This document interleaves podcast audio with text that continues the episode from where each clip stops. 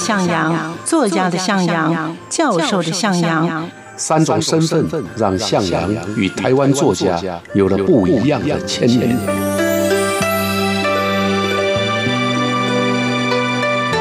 听向阳与徐凡谈他的作家朋友们在写作这条路上，生命与创作如何交织出最灿烂的光芒。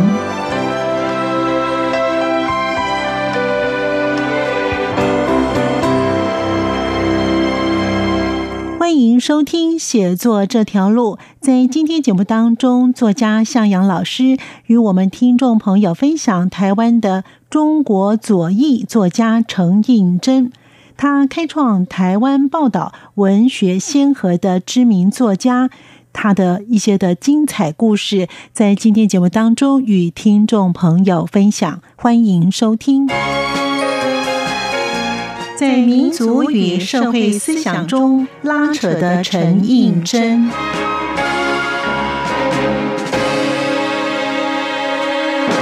欢迎收听写作这条路，我是徐凡。我是向阳，我们今天呢，请向阳老师呢，哈，是作家的向阳，教授的向阳，跟编辑的向阳 啊。所以呢，向阳老师哦，我看了他写的这个文稿之后啊，我真的觉得，为什么央广会这么费尽心思，请老师来节目当中哦，来诉说一些这个文学作家的故事哦。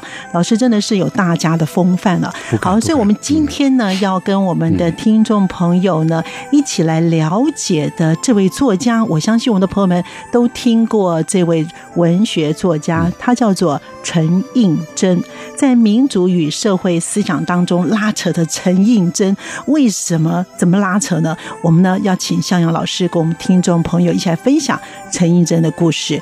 老师，陈应真呢，其实呢他是比较这个台湾中国左翼的作家哦。那要不要谈一下呢？其实老师呢在跟他的一个呃认识啦，或者是一个交往当中呢，在书信往来当中呢，都有好多的故事哦。我们先来介绍陈映真这位作家好了。好，呃，陈映真是我们呃台湾的作家啊。那他一生写作啊，一开头啊，在一九七零年的时候，将军组第一件差事，当时由连呃远景文学文远景出版社出版啊，立刻就轰动啊，因为他是台湾重要的。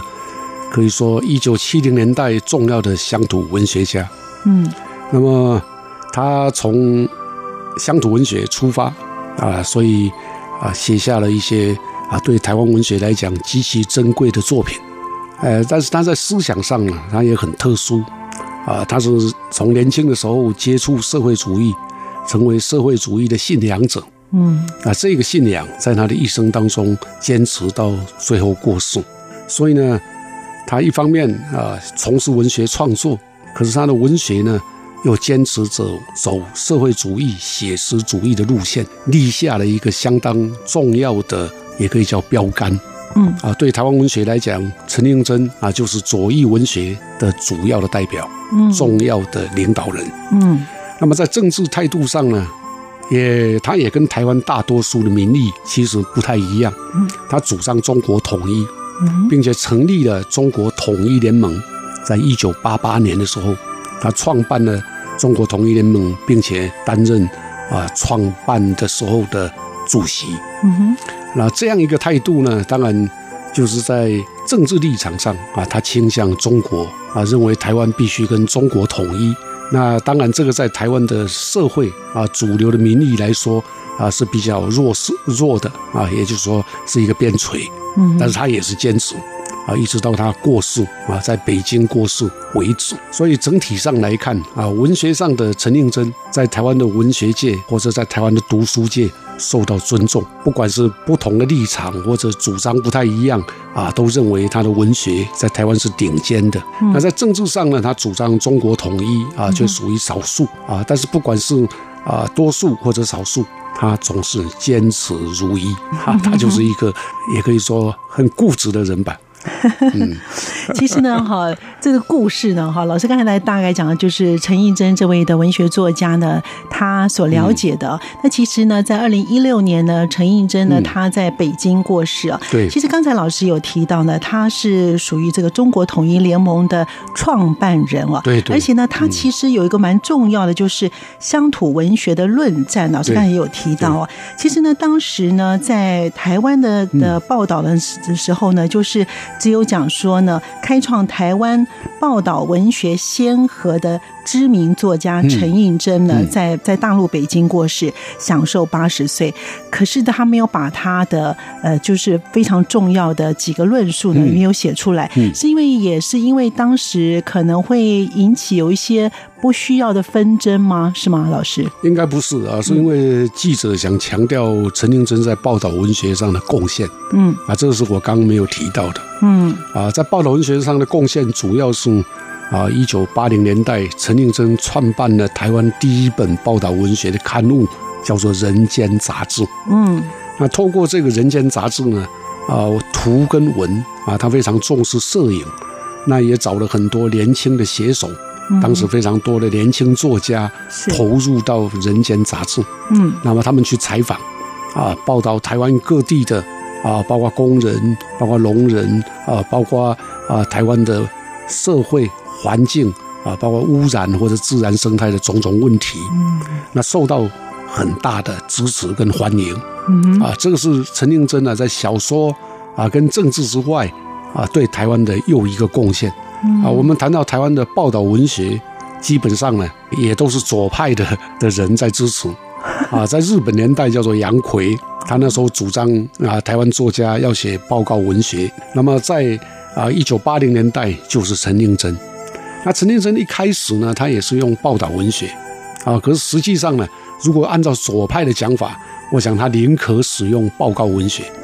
那这一本杂志呢，啊，非常受欢迎，嗯，可是呢，因为杂志需要广告，嗯，那广告呢就很难受到财团的支持，那没有广告啊就没有经费，到最后是也只好停刊。到现在为止，啊，台湾社会啊，还有台湾的文学界也非常怀念这一本主张报道文学的。提倡报道文学的人间杂志，要不要跟我们谈一下哈？你所认识的陈映真啊，除了刚才老师讲的，他在乡土文学、在报道文学这个区块的贡献良多。嗯，那其实呢，老师呢认识的陈映真老师呢，当年是位文青哦，年纪还很轻哦，才二三十岁。在那个时候呢，认识的陈映真呢。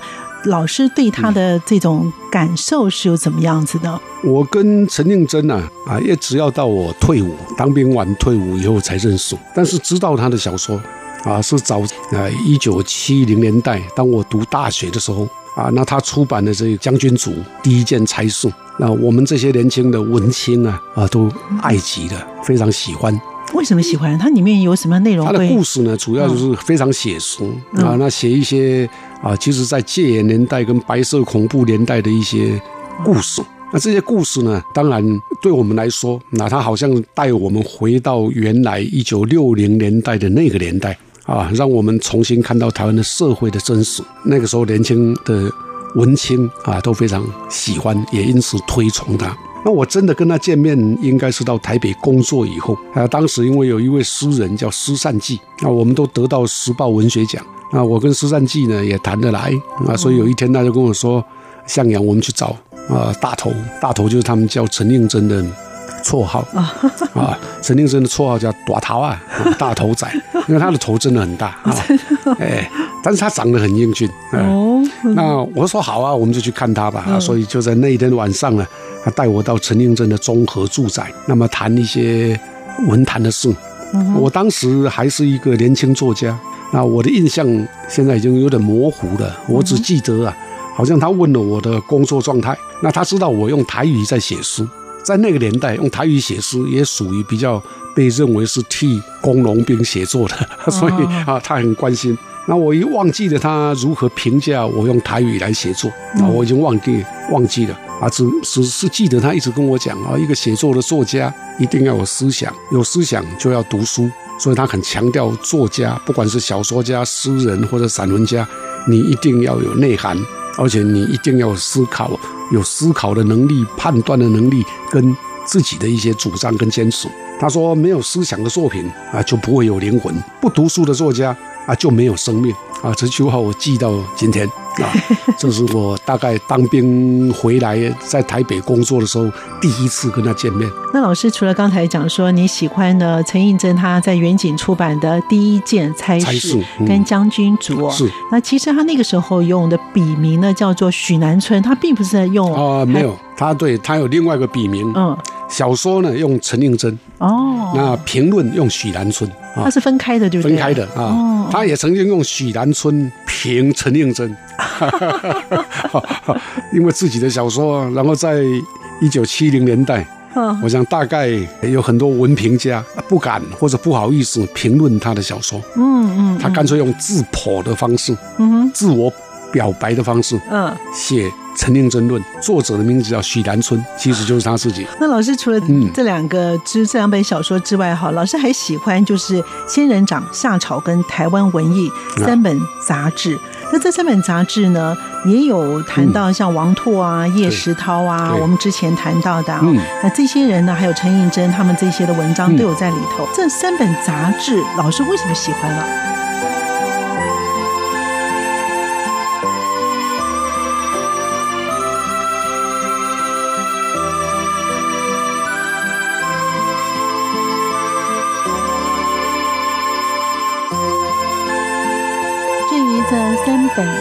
志呢，向阳老师为什么喜欢呢？他也说明了原因。我想这三本杂志要回到源头来看的话，它就是一九七七年台湾发生了一个叫做乡土文学论战这样的一个论战。那当时呢，这个是由国民党发动，准备啊，针对台湾的乡土作家进行一场，也可以叫整肃。所以它是个整风的开始。那那个时候最早是王拓，王拓在《仙人掌》，就是你刚刚提到这个杂志，发表了一篇一篇文论，结果呢就引发了后头啊，包括彭哥，包括余光中他们写，像彭哥就写没有人性哪有文学，余光中后来发表了叫做《狼来了》，嗯，指控这些乡土文学作家啊，包括陈应真啊，包括叶石涛啦。当然那个时候没有指明这些人，可是实际上对着他们，包括王拓，他们都是在执行毛泽东的工农兵文艺政策。那这是何等大的指控啊！啊，所以就引发了双方的论战。你刚提到的这个《仙人掌》是引发乡土文学论战的第一本杂志。那么夏朝呢？夏朝是陈应真跟王拓都支持的一本杂志，它的发行人也就是它主办人叫苏庆黎，是台共台湾共产党有一个叫苏欣的女儿。陈应真、王拓都在这上面啊写过很多的稿子。夏朝也是支持乡土文学。那另外台湾文艺呢，在一九七七年这一本台湾文艺呢，它基本上是台湾本土作家。共同经营的一本杂志，当时的主编啊，就是我们在上个礼拜介绍过的钟兆正。台湾文艺经常有钟兆正、也叶石涛他们的稿子，所以对我来讲，我年轻那个时候我在读大学，一直到当兵的这个阶段，这三本杂志呢，跟我的想法，或者是说最少在年轻的我的心里面呢。是觉得非常投合的啊！我认同这三本杂志的有关乡土文学的主张，王拓啦、叶石涛啦、陈应真呐啊，他们的主张啊，像王拓，他主张什么？是现实主义，不是乡土文学。他那个时候要说明，台湾现在看到的这些乡土文学作品，即使是现实主义的作品，强调的是文学创作的写实。而叶石涛比较特殊。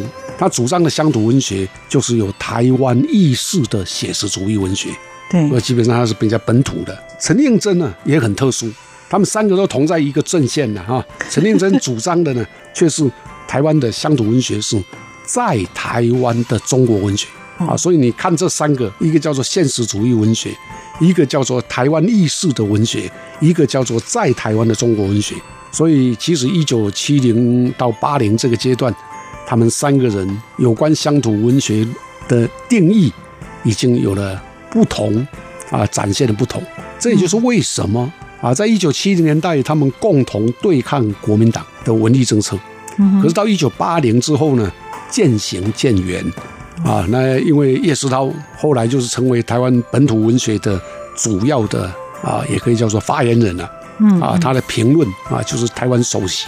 嗯哼啊，那比较强调是走台湾独立啊，文学的独立。嗯，那陈应真呢，就主张台湾文学是中国文学的一部分，他就被归在统派。嗯，那一九八零年代开始，台湾的文学还有台湾的社会也开始出现了统独的纷争，就从这里开始。所以他们三个人的立场虽然都是在文学界，可是他们的非常的分明。呃，对，最主要的是陈应真跟叶石涛，跟叶石涛，王拓呢，他并没有明讲。嗯啊，可是王拓后来在最近刚出版的小说，嗯。啊，就是十二月呐喊。提到当年的这一段，哦，啊，他也表示台湾啊，毕竟还是属于独立的一个部分，嗯，所以他也跟陈应生后来也分道扬镳。在我们上次有提到说，一九八六年呢，叶世涛完成了台湾文学史纲，对，那个时候老师呢也有请陈义珍呢帮他写一些东西，哎，他也很爽快答应了。没错，嗯，虽然两个人啊，陈应真跟叶世涛两个人啊，在国家。或者说统独的主张上不一样，可是他们毕竟啊曾经共同并肩作战过。嗯，在一九五零六零，他们两个也都被关过。这个叶石涛在一九五零年代，嗯，因为读了社会主义的书被国民党关了。嗯，那陈应真呢，在一九六零年代因为组织读书会读社会主义的书也被国民党关了。所以两个都同是战犯，那就也可以叫做思想犯。两个人的文学主张也类近哦。他们都主张写实主义，啊，他们都有社会主义的思想。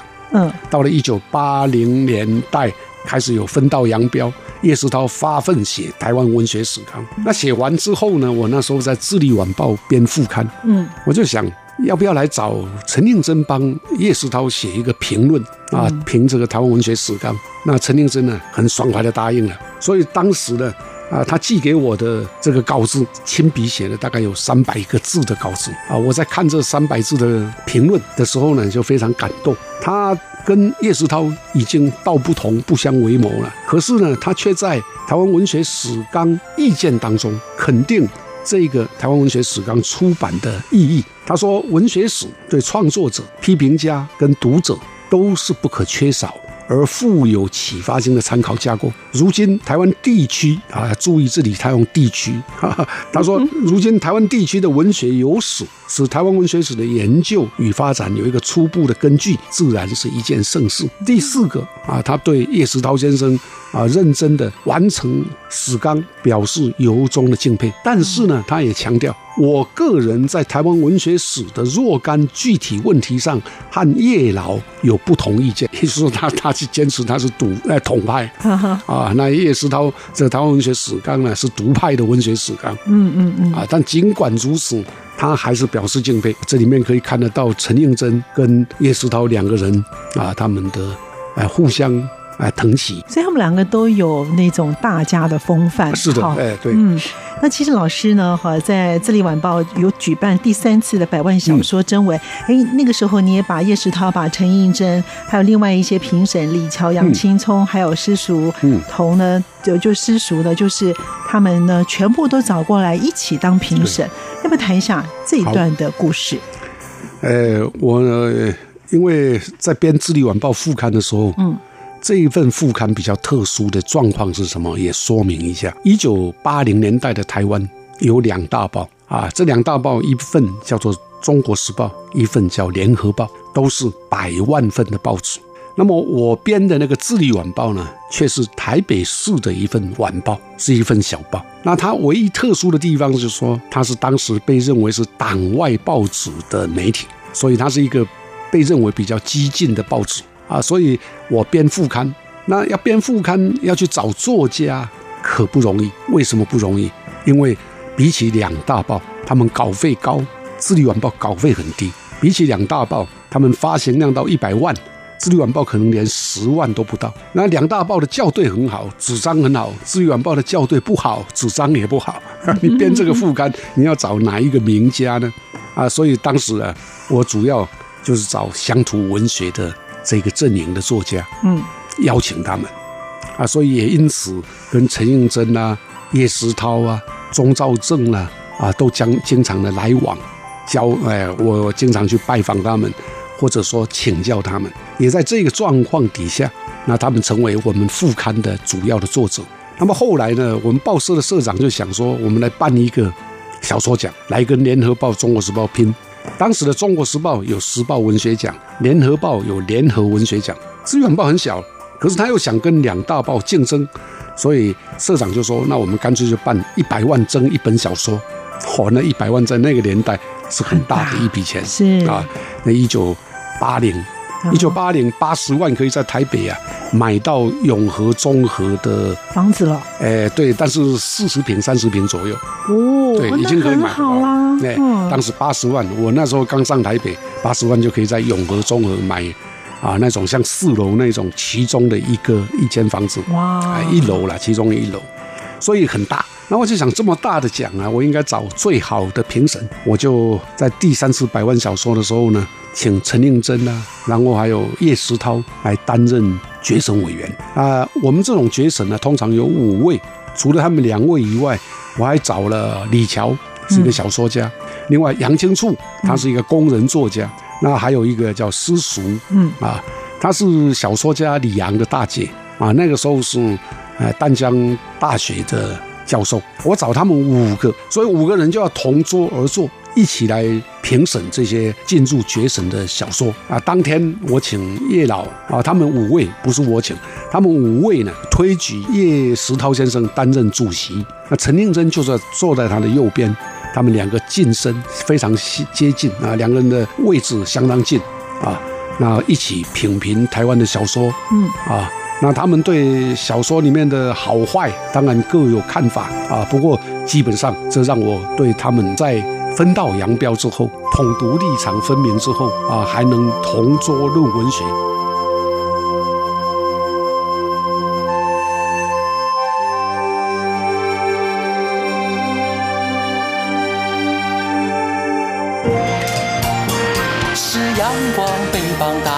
世界之窗是阳光翅膀，环绕着地球飞翔。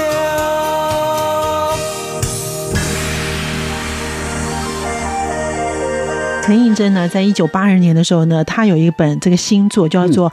万商帝君的中篇小说，哎，他那个时候呢，请老师看是不是可以发表？这个时候老师有考虑，那为什么呢？因为这里面的内容是陈映真在乡土文学论战之后，嗯，啊，已经很明显的显示了他的社会主义啊跟统派的一个思考思想，所以基本上他的文学创作呢，啊，就是朝向啊，比如说对美帝。啊，美国帝国资本主义啊的那种，因为他就是社会主义者嘛。嗯，那万商帝君呢，写的是什么？写的就是啊，以美国为主的这些，比如说啊，连锁的企业，因为他们。哎，跨国的啊，在美国麦当劳，在台湾麦当劳，在嗯，在任何地方都看得到啊。他写的就是把这个形容为万商帝君啊，就是跨国资本主义场景设在台湾啊。他要透过这本小说啊，去批判美国式的。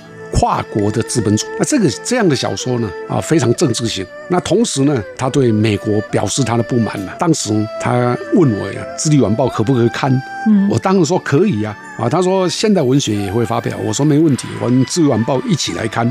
所以我就立刻发牌。万上帝君呢，可以说是。陈令真社会主义写实主义美学的的具体的创作，那对于跨国公司对台湾的社会啦、文化啦，还有台湾的经济啦所产生的影响，采取相当猛烈的批判。那后来呢，小说节刊登完了，也是陈令真的朋友啊，但是又同时也是我的老师啊，叫何心，他是一个英文。系的非常重要的学者，也是台湾重要的文学评论家，他就写了一篇评陈应真的《万商帝君》，有一万多字，寄来给我。哇，这我就面临了考验了啊！对一个小编辑来讲，那陈应真是当时的文学大家，嗯，那核心呢是文学评论大家。我在《资历晚报》刊了《万商帝君》，核心呢去写了一篇论啊，陈应真的《万商帝君》里面呢有一些地方啊对。陈令真的写作技巧，还有陈令真太过强调资本主义的问题，嗯啊，产生了一些质疑。他说这叫喧宾夺主，嗯，也就是说陈立陈应真在写《万商帝君》的时候，主义先行，小说技术或者小说的艺术反而受到了损害啊！想一想啊，还是把它发吧啊，发了发了再说。陈应真的小说我已经看了，那总总容得别人来评论他吧。所以核心的我也五月十四号，就是这个刊这个见报以后啊，是在五月十一到十三，有一万多字哦。五月十四号我就接到了陈应生寄来的信。啊，在信上他这样告诉我，他说我看了你连《智利晚报》刊出来的核心先生评万商帝君，甚为感佩。他说朋友而肯坦诚批评啊，这是一个批评家最基本的品格，得便请待致谢。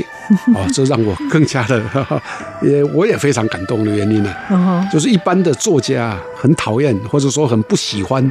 别人用负评来看他的创作，毕竟那是自己的心血。可是陈令真呢，面对核心啊提出来这一个关键性的评论，嗯，当然也不全然是坏的了哈。他只是说啊，你也可以叫做资本主义的批判，使得你的小说的弱相对的比较没有那么感动啊，没有那么感人。嗯嗯。那陈令真肯定啊，因为核心他其实早就认识了。啊，朋友又愿意来坦诚的讲话啊，他觉得这是基本批评家最基本的态度，这也可以看得出来陈应真呢啊，他的虚心啊，以及他对于人家讲的，呃，有道理的，他还是能够接受，他并不会说啊，因为你评论了我啊，所以你就说哎对我伤害或者说对我不好，没怀有恶感，他不会这样去想。他就是虚怀若谷的接受，就是了哈。好，那所以他其实啊，在一九八五年的时候创办的《人间》呢，这个杂志呢，嗯他又会让这个小说家要扮演记者。哎，我觉得倒是蛮有趣的，怎么会把小说家扮演记者？就这样明察秋毫喽，是吗，老师？是的啊，因为我想左派吧，我们谈到报告文学啊，在一九三零年代，报告文学在苏联那个时候的苏联，嗯，中国。啊，那时候还是中华民国，啊，但是左派的，也就是说比较倾向共产党的作家是主张报告文学，在日本也有报告文学，在台湾也有报告文学啊，所以报道文学的这一条路一直都是左派比较强调的。陈应真他是个左派，所以他办报道文学。他虽然是小说家，又去办报道文学，应该算是理所当然。那么他办报道文学呢，当然有他的理想啊。这个理想简单的说，他就是希望通过报道文学家的啊，去看到台湾社会的问题啊。当然问题很多啊，比如说台湾的原住民的问题，台湾的。环境污染的问题，那也包括台湾的政治问题。那他总是找年轻的孩子啊去采访。那采访完了以后呢，陈令真很认真哦，他逐一的修改这些年轻的作家的文字，改到顺或者改到他认为像报道文学为止。所以他又同时训练了一批台湾新生的报道文学家啊，像杨度他们，都是在陈令真办《人间》杂志的时候这样的。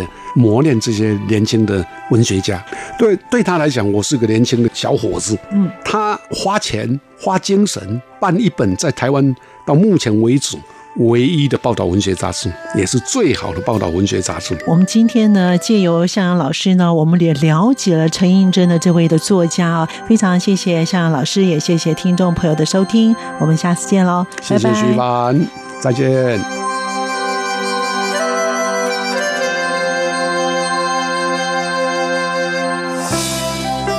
在今天写作这条路，作家向阳老师让我们认识了报道文学的陈映真，小说书写的陈映真。感谢您的收听，我们下次见。